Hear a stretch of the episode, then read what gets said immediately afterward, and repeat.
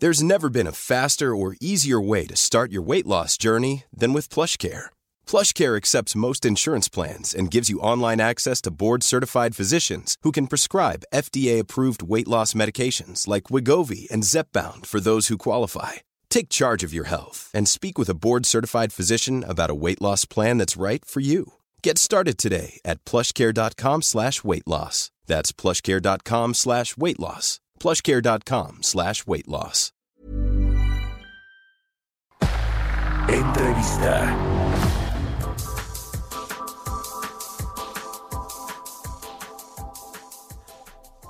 Bueno, pues eh, ya le decía sobre este tema del paquete económico 2022.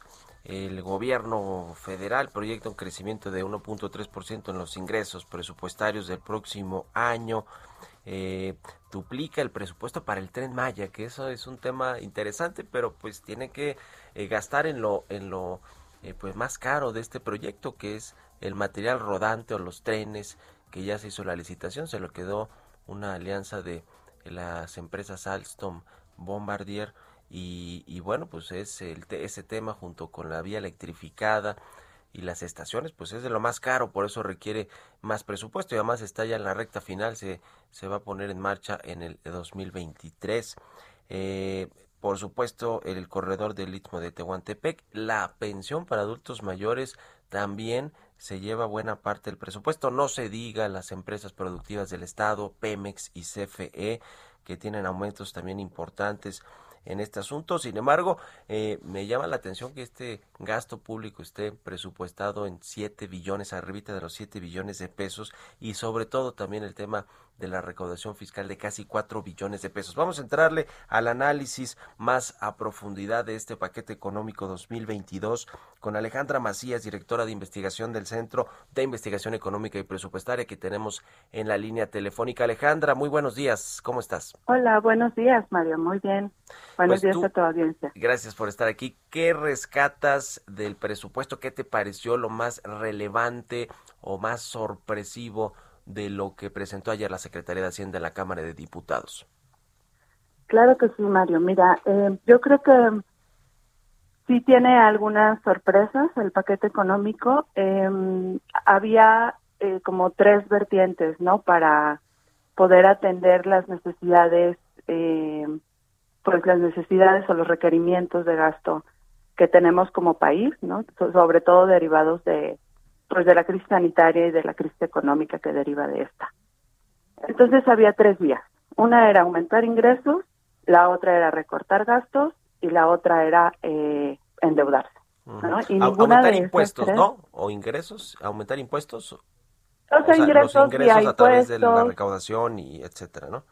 Ajá, o sea, hay, hay, diferentes vías para aumentar ingresos, pero eran como esos tres caminos, ¿no?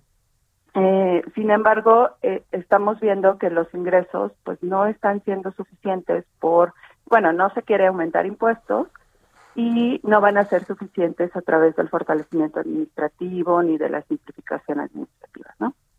La otra era recortarle pues básicamente a los programas prioritarios de esta administración y pues tampoco se quiso ir por esa vía y lo que estamos viendo es que sí se está relajando eh, como todos los criterios para deuda, ¿no? Como bien dijiste, los ingresos presentan un aumento de 1.3, pero el gasto aumenta en 8.6% real.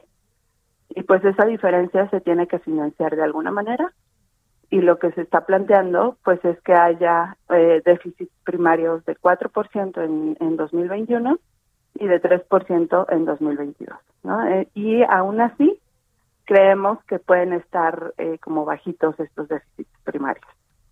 Entonces, bueno, ese es como el primer punto a resaltar de este paquete económico, que eh, la deuda va a aumentar, el endeudamiento sobre todo, para cubrir estas necesidades de gasto que ya no se pudieron pues contener más, ¿no? Empezando por, por el sector salud que sí, eh, pues sí se necesitaban dirigir recursos para allá. Y lo que vemos es que finalmente eh, esto pues va a tener un aumento del eh, 10% eh, comparado con 2020 que fue eh, cuando empezó la pandemia. Sí. Entonces ese es otro punto que también llama la atención. Eh, el tema de los estimados de económicos, el asunto del 4.1% de crecimiento del PIB para el siguiente año, pues parece elevado, ¿no? Con respecto al consenso que traen los analistas. El, creo que el único que lo trae arribita de ese 4.1% es el Fondo Monetario Internacional, eh, con un 4.2%, pero el, el, Banco de México lo trae en un promedio de 3%, la CEPAL de 3.2%. ¿Cómo viste este rebote todavía económico que se extenderá hasta el 2022? Sí, definitivamente creemos que es este una proyección optimista y eh, ahí queda la pregunta de ¿y qué va a suceder si no crecemos, no, a ese ritmo? Y cómo se van a ir ajustando, pues estas cuentas, no, estos eh, eh, estos aumentos en el gasto que están proponiendo. Yo creo que puede ser una cifra a revisar en este periodo que, entramos, ¿no? A, a que el Cámara de Diputados y Senadores revisen el paquete económico y lo aprueben y pues eso tendríamos que ver si, si se, se pudiera ajustar. Ahora, eso es justo una de las variables que también permite tener estos déficits primarios más pequeños y poder eh, como dirigir gasto, eh, más gasto a salud, más gasto a infraestructura, como también tú lo mencionaste, y este hay eh, pues la digamos el sector más ganador pues sigue siendo pensiones no solo por la pensión para adultos mayores que creció 70% eh, real sí. eh, sino porque las pensiones contributivas también siguen creciendo a un ritmo del 6% del año pasado a este año y pues eso eh, sigue presionando de hecho estimamos que el gasto en pensiones va a equivaler al 5.2% del PIB y eso que tenemos un PIB pues estimado grande. Entonces eh, son eh, aspectos en los que hay que poner atención porque si bien eh, hay recursos para salud siguen siendo insuficientes y los sectores ganadores siguen siendo los mismos, ¿no? O sea, pensiones, energía, este y, y bueno los los de siempre Pemex, este y, CFE. Em, y bueno, también creo que este paquete económico hace sentido porque ya eh, se había estirado mucho la liga en los requerimientos de gasto, pero creo que hacía más sentido el año pasado, ¿no? O sea, también el año pasado había la opción de recurrir a deuda y de evitar como, eh, pues, un tanto de precariedades durante este año y bueno, se decide hasta 2022 tener una atención más puntual, por lo menos en el tema de salud, hasta este año. Con todo y todo, eh, los estimados que tenía y que presentó ayer la Secretaría de Hacienda, pues es que ya no va a haber un, un superávit primario, ¿no? Un superávit fiscal, sino un déficit para este 2021 para el cierre de este año y para el próximo 2022, aunque según los estimados de Hacienda la deuda eh, como porcentaje del PIB quedará pues eh, eh, arribita apenas del 50%, ¿no? En el 51%. Eh, en, en, en el tema del, del marco de la miscelánea fiscal, que bueno, se, habló ahí de varios temas de simplificación administrativa para, para cobrar mejor los impuestos, pero sobre todo la, la ley de ingresos, la iniciativa de ley de ingresos que trae pues este poquito más de 3.9 billones de pesos de recaudación fiscal, ¿lo ves viable con ese crecimiento económico, con la fiscalización cada vez mayor a los grandes contribuyentes por parte del SAT? ¿Qué te pareció la miscelánea fiscal y, lo que tiene que ver con la recaudación que está en la ley de ingresos? Eh, sí, la miscelánea fiscal, la verdad es que eh, son muchos cambios muy puntuales eh, a la ley que va a permitir, por un lado, sí tener más recursos, pero por otro también hay algunas pérdidas, ¿no? Eh, por ejemplo, la tasa cero a productos de gestión menstrual, bueno, va a representar una pérdida eh, de ingresos por medio del IVA, pero creemos que las estimaciones que, que vienen en la ELIF basados en la en la miscelánea son bastante este o sea, correctas, ¿no? Bastante eh, alineadas con esta miscelánea, pero precisamente por eso, ¿no? Aún creciendo mucho, eh, aún con eh, déficits primarios, los ingresos no están siendo suficientes para para cubrir el gasto el gasto que se está proponiendo. Entonces, por eso tenemos que recurrir a deuda. Pero eh, yo creo que la miscelánea y los puntos los seguimos revisando, los seguimos analizando, eh, pero creo que sí tienen eh, puntos que van a fortalecer de alguna manera los ingresos, pero no van a ser suficientes. ¿Qué otra cosa rescatas de, del paquete económico? Quizá ahora pasando a este, este marco macroeconómico o los criterios de política económica, eh, las tasas de interés en 5%, es decir, está previendo todavía eh, eh, algunos aumentos en la tasa, el, la Secretaría de Hacienda, el tema de la inflación que va a disminuir, se va a ubicar en un 3.7% promedio anual, eso es lo que dice el estimado de Hacienda, el tipo de cambio revita de los 20 pesos. ¿Cómo, qué te parece el, tema de la producción petrolera y el precio del petróleo, que también siempre es muy relevante? Eh, estos, eh, estos supuestos económicos, ¿cómo los observas, Alejandra? Mira, yo creo que fuera del optimismo en la tasa de crecimiento, las demás variables se mantuvieron dentro de un rango eh, conservador o, o, creíble, ¿no? Incluso la base de producción de barriles pues se redujo 2%, ¿no? Como eh, sí, sin presentar como mayores este expectativas.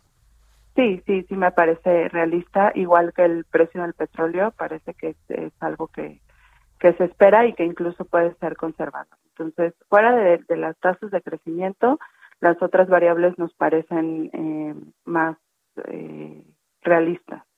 Eh, y pues habrá que ver si esto se cumple, ¿no? Yo creo que, bueno, como todo se va ajustando en el año, y si, se, y si no se cumpliera, pues sí tendríamos que revisar cuáles van a ser las prioridades y dónde se va a recortar. Ahora, algo que, que celebramos bastante es el aumento del gasto en salud. Eh, hay que revisar a dónde se va específicamente. Eh, se habla de vacunas, pero también se habla de la creación de otro otro programa que eh, tenemos que analizar para qué se va, ¿no? Y eh, otra cosa que también celebramos pues es el aumento del gasto de inversión, que son de las cosas que, que siempre ha dicho que pensiones desplazan, ¿no?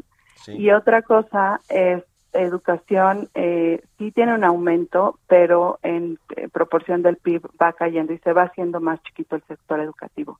Entonces ahí hay que poner atención para que eh, pues las estrategias y, la cobertura eh, no caiga, ¿no? Por crisis y también porque eh, hay una obligatoriedad de la reforma de 2019 desde educación inicial hasta la superior y bueno, el, presupuesto sigue siendo insuficiente.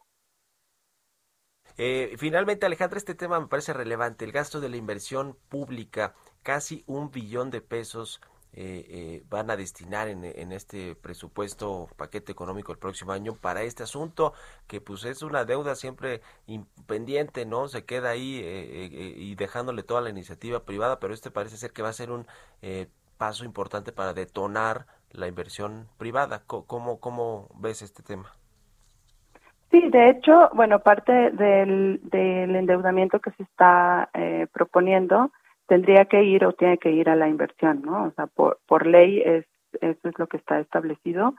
Y, y sí, o sea, lo que necesitamos ver es que este gasto, este, pues sí se vaya a eso, ¿no? A la infraestructura, a la construcción y no se vaya a fondos de inversión solamente, que eso, este, pues no, no generaría esa recuperación económica eh, a corto plazo que se estaría esperando por la inversión en, en pues las obras, ¿no? Eh, en primer plano y también los proyectos regionales que se mencionaron en la entrega del paquete.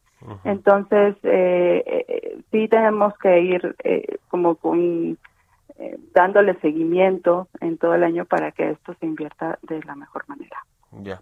Pues muy interesante. Gracias, como siempre, Alejandra Macías, directora de investigación del Centro de Investigación Económica y Presupuestaria, por haber tomado nuestra llamada y muy buenos días. Con muchísimo gusto, Mario. Buenos días. Que estés muy bien. Hasta luego. Buen jueves.